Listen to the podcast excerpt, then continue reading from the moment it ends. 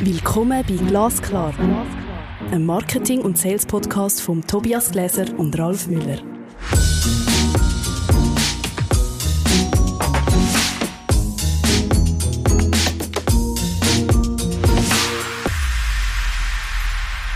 Hallo Ralf.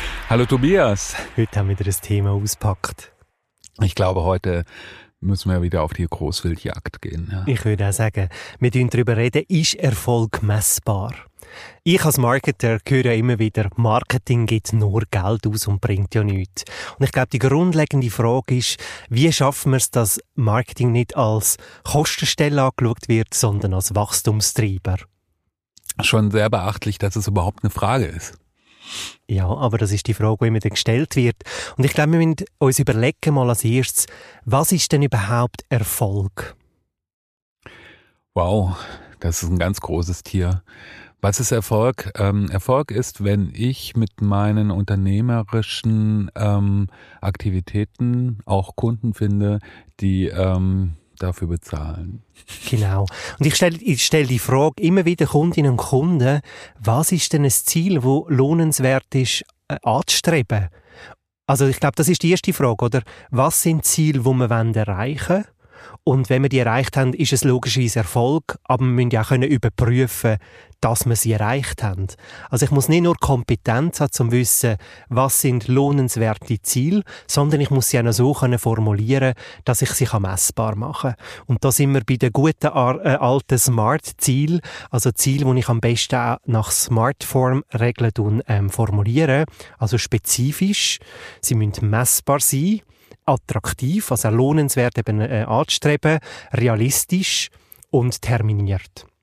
Und ich glaube, das ist mal eine Grundvoraussetzung, dass ich überhaupt am Schluss kann sagen Marketing oder Verkauf ist nicht nur eine Kostenstelle, sondern eben ein Wachstumstreiber.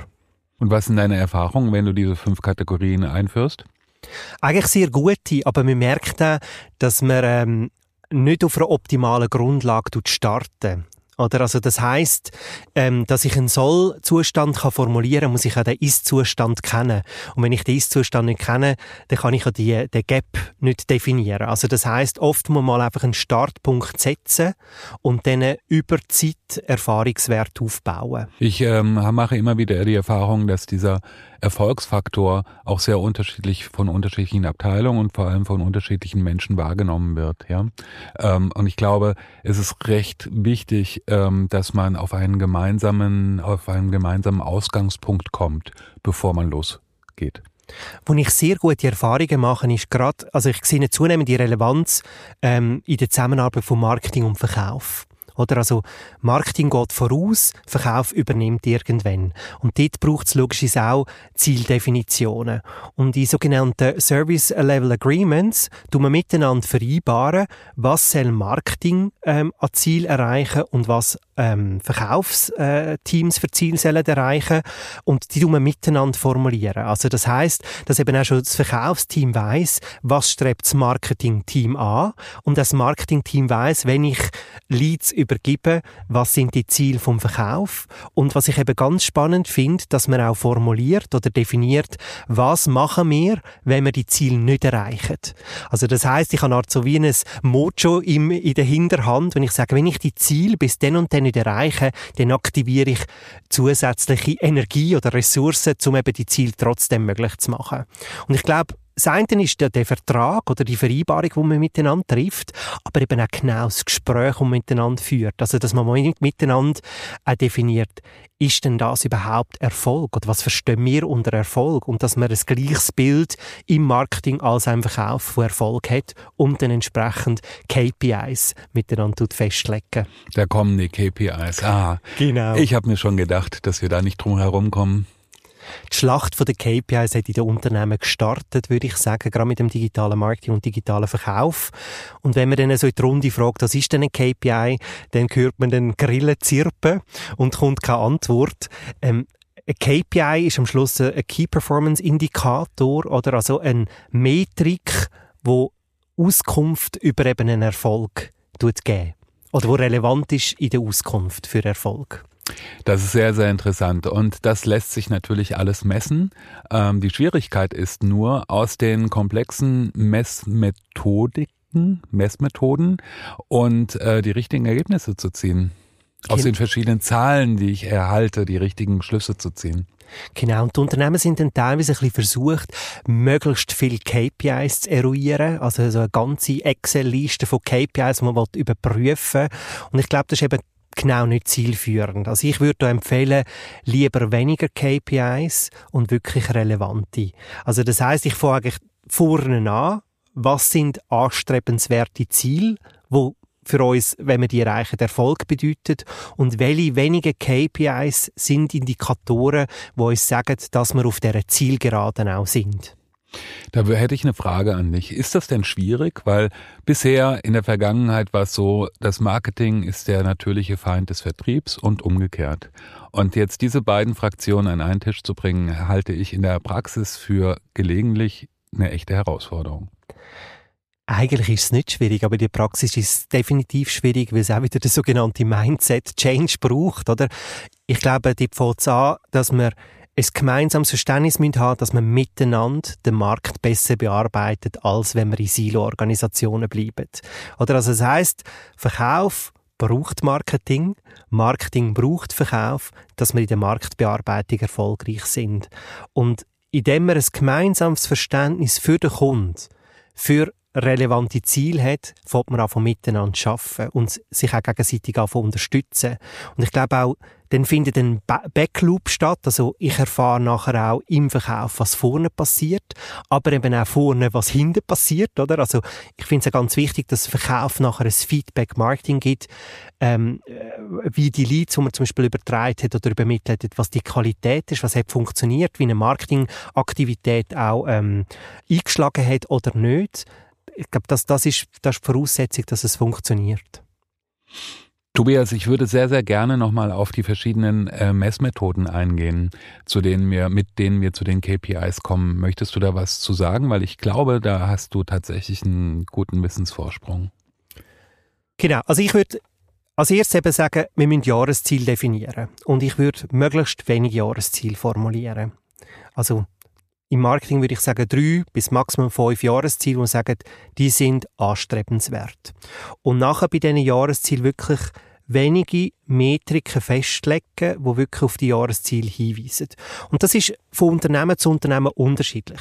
Ich glaube, was ganz, äh, was wichtig ist, dass es nicht abstrakt bleibt. Es muss konkret und greifbar werden. Und teilweise ist es halt auch auf Massnahmenebene. Also das heißt, ich könnte jetzt beispielsweise ein Jahresziel formulieren im Marketing, so und so viel marketingqualifizierte Leadzellen generiert werden. Also das heisst auch nicht, wir wollen so äh, 15.000 marketingqualifizierte Leads generieren. Das ist Steigerung von 10% zum Vorjahr, bla bla bla bla. Und wir können nicht mit dem anfangen. Es ist so abstrakt. Also teilweise muss man das abbrechen, dass es greifbar ist. Also, dass man vielleicht mehr sagt, wir die Webseiten-Performance um 10% steigern. Oder wir die und die Aktivität umsetzen, wenn wir wissen, äh, die haben direkten Einfluss auf die Generierung von marketingqualifizierten Leads. Also, ich, das ist etwas, was ich ganz wichtig finde, dass Zielformulierung greifbar sind und irgendwann durch das auch Praxisbezug bekommen. Sehr gut, das verstehe ich. Ähm, wie erreiche ich das denn? Und ähm, ich muss sagen, wenn ich dir jetzt zuhöre, habe ich immer noch das Gefühl der Abstraktheit. Ähm, alleine schon bei dem Begriff Key Performance Indicator. Ähm, das ist wahnsinnig abstrakt, ja. Aber wenn ich jetzt sage, ähm, welch, möchte ich mehr verkaufen, möchte ich mehr Markenbekanntheit, du hast gerade darüber gesprochen, oder äh, möchte ich einfach ähm, dann, wenn ein Kunde in die Lage kommt, ein Produkt von mir zu kaufen, dass er an mich denkt, wann auch immer das ist in den nächsten 15 Jahren. Also das sind einfach ganz unterschiedliche Ziele und ich wollte sie nochmal versuchen, so zu konkretisieren. Also dem ist es wahrscheinlich gut, wenn Marketing und Verkauf gemeinsame übergeordnete Ziele formuliert und die nachher übersetzen in ihren Bereich. Also ich kann natürlich nicht Ziel beeinflussen, wo auch nicht in meinem Wirkungskreis können erreicht werden. Also das heißt, ich als Marketer kann nicht Verkaufsabschlüsse festlegen. Gleichzeitig kann der Verkäufer nicht einen Verkaufsabschlussrate beispielsweise definieren, wenn die Leads, die er bekommt, nicht eine gewisse Qualität hat. Also von, da, von dem ist die Zusammenarbeit extrem wichtig. Also wenn ich mal die Ziele formuliert habe, dann würde ich nachher auch ein, ähm, so ein, ein Reporting-Set aufbauen, also dass ich kontinuierlich wenig Schlüsselmetriken äh, anfange überwachen und dann ihre Entwicklung anschaue. Also eine Art Analytics-Dashboard, wo ich Faktoren anschaue, wo ich sehe, wenn sie sich positiv entwickeln, bin ich auf der Zielgerade. Und wenn sie sich negativ entwickeln, bin ich es logischerweise nicht und kann überlegen, was muss ich eben das für das zusätzliche Mojo aktivieren in der Hinterhand, dass wir die trotzdem können, äh, beeinflussen Aber das ist ein Prozess. Es ist ein Wechselspiel zwischen Zielformulierung und Ziel messbar machen und durch das auch Kompetenz in diesem Bereich können aufzubauen. Und Erfahrungen logischerweise. Ja, was ich wirklich beachtlich finde, ist, dass man halt tatsächlich auch eine kontinuierliche Optimierung ähm, durch das kontinuierliche Messen wird eine kontinuierliche Optimierung meiner Maßnahmen möglich. Und das ist tatsächlich etwas, was mit der Digitalisierung gekommen ist. Das finde ich etwas ganz Spannendes. Also bei Unternehmen, wo man so ähm, Reporting-Dashboards aufsetzt, also ich mir vorstellen, es ist eine Art wie ein Cockpit, wo ich die verschiedenen Metriken kann anschauen und wie sich die, äh, wie die sich entwickeln. Für das komme ich Schritt für Schritt in das Thema rein. Also Ziel formulieren, ein entsprechendes Dashboard aufsetzen, wo nachher widerspiegelt, wie wir auf dieser Zielgerade sind. Und mit der Zeit wird das immer spezifischer und genauer, ich glaube, was, was ganz wichtig ist, ich muss einfach schauen, dass ich Äpfel mit Äpfel und Birnen mit Birnen vergleiche. Also das, das ist ja ganz wichtig. Also dass man beispielsweise Saisonalitäten berücksichtigen oder ähm, Faktoren, die im Markt stattgefunden haben, wo, wo prägend sind, dass ich die berücksichtigen etc. Aber wenn ich regelmäßig Metriken überprüfe, interpretiere, warum haben die sich so entwickelt und nachher Interpretationen machen oder Handlungen ableiten, was, was gilt es zu tun, um die weiter positiv zu beeinflussen, ist das so eine Dynamik, wo, wo, wo ähm, total spannend und auch, auch Spaß macht, muss ich ehrlich sagen. Ja, vor allem wird natürlich etwas, was bisher so eine Art von Unbewusstheit des Marketings war, ähm, werde ich meine Ziele erreichen, werde ich sie in Schritten erreichen oder werde ich sie nicht erreichen, kontinuierlich messbar. Das ist ein ganz anderes, meiner Ansicht nach, eine ganz andere Grundeinstellung zu meinem täglichen Handeln und Arbeiten. Es gibt ja am Schluss auch eine Wertschätzung, oder? Also das, was ich mache, kann ich auch überprüfen und es ist ein Beitrag für die unternehmerische Entwicklung. Wir haben miteinander darüber diskutiert, dass wahrscheinlich nicht alles messbar ist oder auch nicht für gewisse Unternehmen auch nicht alles messbar ist. Und ich finde das auch nicht schlimm.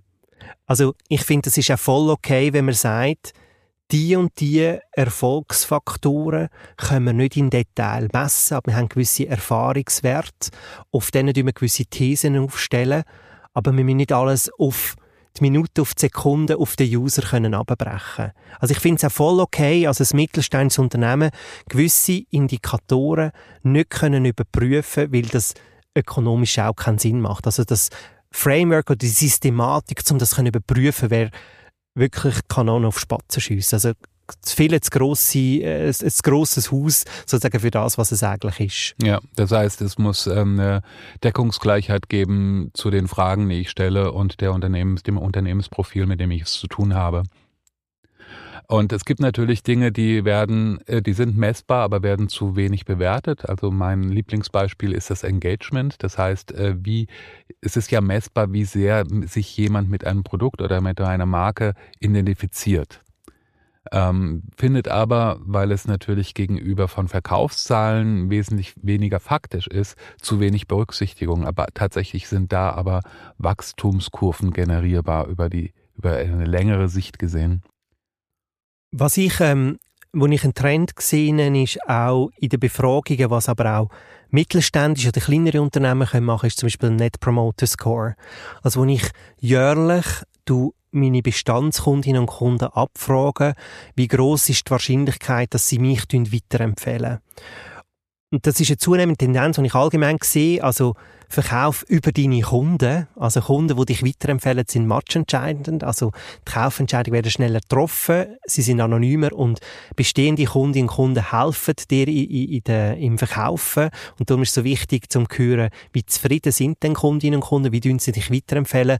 Und das ist zum Beispiel auch ein Score, also der Net Promoter Score, ähm, wo ich Unternehmen empfehle, jährlich abzufragen, weil das ist am Schluss das Endergebnis. Also ein Kunde, der eigentlich von A bis Z mit uns alles durchgespielt hat, wie groß ist die Wahrscheinlichkeit, dass er uns weiterempfehlen Und ich finde das total ein spannender Wert. Und wenn ich den auch über über Jahre immer wieder abfrage, habe ich auch Vergleichbarkeit. Also wenn ich jetzt zum Beispiel einen Net Promoter Score in dem Jahr von 7,3 habe, nächstes Jahr von 8,4, dann hat sich irgendetwas verändert und dann wird doch spannend eruieren, was ist denn das gewesen? Dort könnte ich dann zum Beispiel Fokusgruppeninterviews zum Beispiel gehen. Okay. Das heißt, ähm, um jetzt wieder in eine, eine, eine einfachere Begriffswelt zu kommen, steigt die Glaubwürdigkeit meiner, meiner Kommunikation oder die Kommunikation, die ich auslöse oder die ich ermögliche. Genau, es ist am Schluss das Ergebnis der Ergebnisse. Oder also wenn ein Kunde mich weiterempfiehlt, dann habe ich meinen Job wirklich gut gemacht. Da ich jetzt nicht nur in Rosarot sprechen möchte, was sind denn die äh, größten, nach deiner Erfahrung, die größten Probleme und Hindernisse mit Key Performance Indikatoren? Ähm, also ich glaube, ah, auf, Ralf, auf ganz verschiedenen Ebenen. Ich glaube, es hat damit zu tun, dass gewisse Kompetenzen rund ums Reporting und Analytics fehlen. Also wie mache ich denn das überhaupt? Dass teilweise das System fehlen, äh, dass man sie überhaupt überwachen kann. Wie gesagt, man muss vorne anfangen. Zuerst, was wollen wir überprüfen und wieso wollen wir es überprüfen? Wie tun wir es regelmäßig überprüfen und wie können wir daraus lernen? Und auch wieder dort, was ist für welchen Kontext relevant? Also in einem Management-Meeting ich vielleicht etwas anderes diskutieren und präsentieren, wie in einem teaminternen Meeting etc. Also ich glaube, vorne anfangen und dann langsam aufbauen und Erfahrungswert anfangen aufbauen. Eins nach dem anderen. Es ist auch wieder Learning by Doing, also tun und lieber weniger und das, das fundiert und mit Freude und auch sehen, was, was das bewirkt. Ähm, und so, so sehe ich, äh, sehe ich eigentlich kein Problem. Ähm, ich überlege jetzt mal, welche Kunden wir so haben. Ja, und es sind nicht immer die Global Player, die bei uns an der Tür klopfen, sondern es ist auch der Handwerksbetrieb mit seinen 50 Mitarbeitern oder das Handelsunternehmen mit seinen 100, 200 Mitarbeitern. Ähm, was kann ich denn genau für die tun? Weil wenn wir jetzt mal von diesen Global Playern runterkommen und uns auf, die, auf das reale Business konzentrieren, dann würde ich Ihnen gerne auch etwas an die Hand geben, was Sie in Zukunft im im Zuge der Digitalisierung und der Messbarkeit ihres Erfolges besser machen können? Ich glaube, dort ist es wichtig, dass wir in der Greifbarkeit bleiben. Also auch Wörter brauchen, die verstanden werden und auch sagen, die Metrik oder die Kennzahl, wenn die sich so entwickelt, bedeutet das das für dieses Unternehmen. Also dort ist der wichtigste Schritt Greifbarkeit, Einordnbarkeit schaffen. Warum braucht es das? Wie gehe ich mit dem um? Was bedeutet das überhaupt? Und dann kann eigentlich der Unternehmer, die Unternehmung das relativ schnell fassen. Oder also, wenn ich beispielsweise sage, hey, look, wenn sich deine Webseiten Besucherzahlen halbieren, dann haben wir irgendwann hinten ein Problem. Oder? Also das heißt, es hat weniger Besucher, aus diesen Besuchen können weniger Bekannte generiert werden, weniger Kunden. Also es ist total nachvollziehbar. Wenn wir die können verdoppeln und die Qualität gleichbleibend ist, dann heißt das das und das im, im Nachgang. Ralf, wir bleiben unserem Motto Deep Dive Short Time treu und wir sind schon am Ende von der Episode 4. Das nächste Mal reden wir über dein Lieblingsthema. Warum brauchen Unternehmen Content? Was ist da genau das Thema? Na, das hat ganz einfach damit zu tun, warum Inhalte und Geschichten für Unternehmen auch wirtschaftlich relevant und nicht nur relevant, sondern auch notwendig, unabdingbar sind, meiner Ansicht nach. Also dann ist doch die Episode 5 unabdingbar. Ich freue mich. Ich mich auch. Das ist Glasklar. Ein Marketing- und Sales-Podcast von Tobias Gläser und Ralf Müller.